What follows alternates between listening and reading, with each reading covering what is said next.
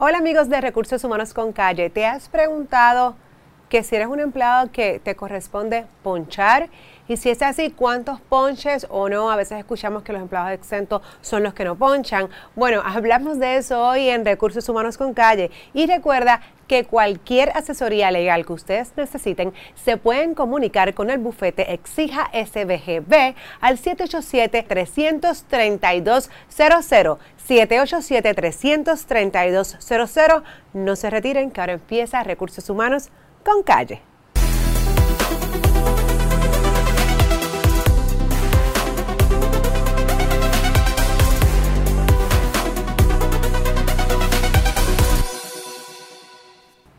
Como les comentaba, ¿cuántas personas han escuchado a los empleados que ponchan de los que no ponchan?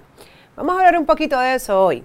La realidad es que los ponchadores o cualquier herramienta de tiempo de asistencia, ¿no? que es el término más bien correcto, porque hoy día ya no solamente tenemos ponchadores, ahora nosotros ponchamos también en algunas ocasiones del reloj, hay aplicaciones móviles que te permite hacer ese registro de entrada y salida, también hay otras aplicaciones que te permiten hacer el registro desde la computadora y obviamente continuamos teniendo también los ponchadores, los que vemos en las paredes, que también hay diferentes sistemas que se pueden ponchar, ya sea con el dedo, ¿verdad? La parte de biometría, con tarjetas de proximidad y en algunos casos hasta con la cara. Vamos avanzando y definitivamente los proveedores de estos servicios siguen trayendo nuevas alternativas. Pero, ¿quiénes ponchan? ¿Quiénes tienen la obligación o para qué realmente es el uso de este ponchador? Mira, la palabra lo dice, tiempo y asistencia. En el caso de los empleados no exentos, que son los empleados que nosotros conocemos como empleados por hora, definitivamente es importante que estas personas registren e incluso cabe señalar que si el patrono no tuviese ninguno de estos, estos sistemas que, ¿verdad? que mencioné, igual en una hoja manual esa entrada y esa salida se debe anotar. Lo importante es que el registro exista. Pero volviendo al tema de los empleados no exentos, estos empleados son empleados que devengan un salario o son compensados por el tiempo trabajado. Por eso es que es tan importante que estas personas siempre registren sus entradas y sus salidas. Es decir, estas personas mínimo comúnmente se les exige cuatro ponches al día esa primera entrada, luego la salida de su periodo de alimento, luego la entrada a su periodo de alimento y por último la salida de cuando termina su jornada durante el día. Este es el caso, ¿verdad? Más clásico y más regular. ¿Y para qué? Precisamente para poder registrar, vuelvo y repito, ese tiempo de esa persona que trabajó. Saber incluso si en algún momento se violó, ¿verdad? Todas estas leyes en cuanto al periodo de alimento y hay que pagar alguna penalidad. Si la persona incurrió en tiempo extraordinario, overtime, y hay que pagar una penalidad, entre otras cosas. Así que es muy importante el registro de todas las horas trabajadas.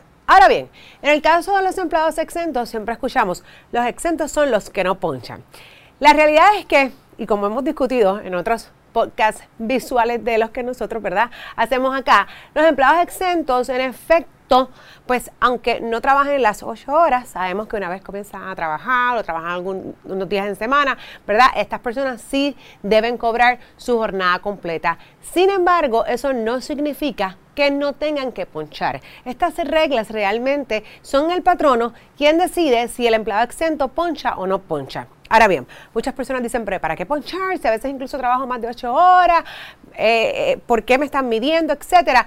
La realidad es que vuelvo y lo repito, la palabra lo dice, eso es una herramienta de tiempo, pero también de asistencia. Y lo que nos ayuda el ponchador o cualquier sistema de estos, es a medir la asistencia, que esa persona se reportó a trabajar ese día y no está midiendo realmente las horas que está trabajando. Muchos patronos tienen como regla, en el caso de los exentos, la hora de entrada y solamente la salida, o otras personas solamente incluso le solicitan un solo ponche, simplemente para que esto registre que esta persona fue a trabajar en ese momento.